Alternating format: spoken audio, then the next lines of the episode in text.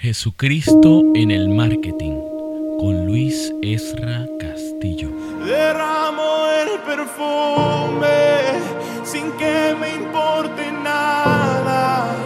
No hay nada en este mundo que se iguale a tu mirada. ¿Amas el dinero? Debemos estar atentos con esta mirada que le damos a los bienes materiales y al dinero. No vaya a ser que nos desviemos de las cosas que de verdad valen la pena. Lo son el amor, la familia, los valores. Las cosas que de verdad debemos amar son intangibles. Vamos a escuchar un poco sobre la parábola del sembrador. Esta fue la historia de un hombre que esparció sus semillas y unas cayeron al lado del camino. Estas, como no entraron en la tierra, no ni siquiera fueron sembradas y las comieron las aves. Otras cayeron entre las rocas, y obviamente sí lograron sus raíces crecer, pero muy débiles. Fueron quemadas por el sol. Y parte cayó en los espinos, pero los espinos crecieron más y las ahogaron. Y otra parte cayó en tierra buena, tierra fértil. Y dice la palabra que dio fruto, cual ciento, cual sesenta y cual treinta por uno. El que tiene oídos para oír, que oiga. Citamos Mateo 13:22. El que fue sembrado entre espinos, este es el que oye la palabra, pero el engaño de las riquezas ahogan la palabra y se hace infructuosa. Esto lo dice muy claro. Las semillas que cayeron entre los espinos lograron crecer. Ese es el que oye la palabra. Y logra crecer la planta. Tiene buenas raíces, etcétera, etcétera. Pero luego vienen los espinos, el engaño de las riquezas, que ahogan la palabra y se hace infructuosa termina siendo esta persona consumida por el engaño del dinero.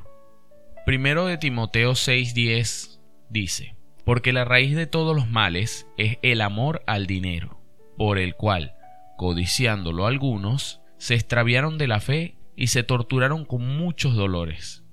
Ojo con esto. Dice que la raíz de todos los males es el amor al dinero. No podemos amar al dinero, ni por casualidad. Porque todo el que lo codicia se extravía de la fe, se olvida de hacer buenas obras, se olvida de lo que es bueno y agradable para el Señor, y por ende son torturados con muchos dolores. El problema no es tener dinero, incluso en abundancia. Podemos tenerlo, claro que sí. El problema es amarlo. Hay personas que llegan a tener incluso una relación emocional con el dinero. Lo llegan a amar y sabemos que el amor implica lealtad, de manera que cuando amamos el dinero le somos leales, y el problema con esto es que nos lleva a serle desleales a Dios. Mateo 6:24 dice, Nadie puede servir a dos señores, porque aborrecerá uno y amará al otro, o apreciará uno y despreciará al otro. No se puede servir a Dios y a las riquezas. El engaño de las riquezas ahoga la palabra. Por ejemplo, aquel que haya escuchado el Evangelio de salvación, pero el engaño del dinero le haya extraviado de la fe. La seducción del dinero es imperceptible, y quien es seducido por este vicio se expone a una tortura de muchos dolores. El dinero promete mucho, pero cumple poco. Yo tuve un amigo que él logró hacer muchísimo dinero. Era contratista y, y se hizo de varias obras. Supo invertir luego el dinero en otros negocios y así fue creciendo.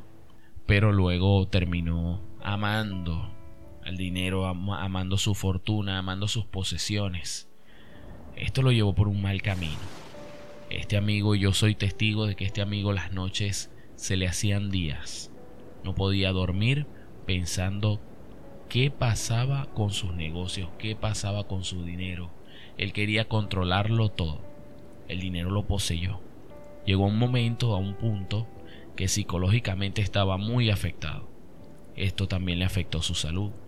Tuvo problemas de próstata. En fin, muchos dolores. Fue torturado con muchos dolores. Su familia al final debió internarlo porque se convirtió en alcohólico. Tomémoslo como ejemplo. El dinero lo podemos tener, pero no lo debemos amar. Tenemos que ser buenos administradores de la obra del Señor. A este punto llegamos a la ronda de autopreguntas. Vamos a preguntarnos nosotros mismos. ¿Estás dispuesto a hacer ¿O has hecho cosas malas por tener más dinero? Es decir, has hecho trampa, negocios ilícitos, o estarías dispuesto a hacerlos. ¿Cómo te sientes cuando otra persona tiene más posesiones que tú? ¿Te sientes menos? ¿Baja tu autoestima? ¿Te alegras por lo que tienes o vives quejándote? En los capítulos anteriores hemos estado estudiando esto. El contentamiento es muy importante que esté presente siempre en nuestras vidas. Y por último nos preguntamos, ¿has pensado que con más dinero serías más feliz? Esta pregunta es la pregunta del millón. Hay mucha gente que dice que el dinero no compra la felicidad. Hay mucha gente que dice que el dinero sí compra la felicidad. Yo digo que a mí la felicidad me la compro en Cristo. Y esto debe ser el precepto principal, la fuente principal de todas nuestras intenciones y de todas nuestras riquezas. Hagan esto, sigan la palabra y ya verán que automáticamente todo les será añadido. Muévanse por la fe, queridos. Eso es lo más importante. En este momento yo te mando un abrazo y te bendigo.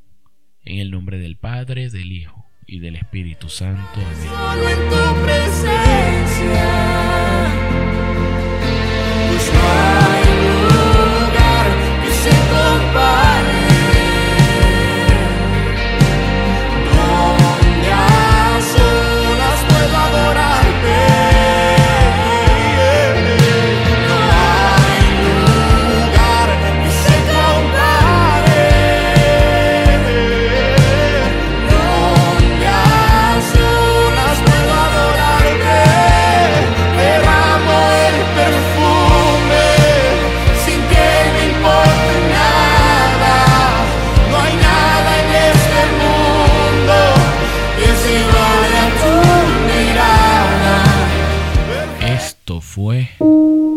Jesucristo en el Marketing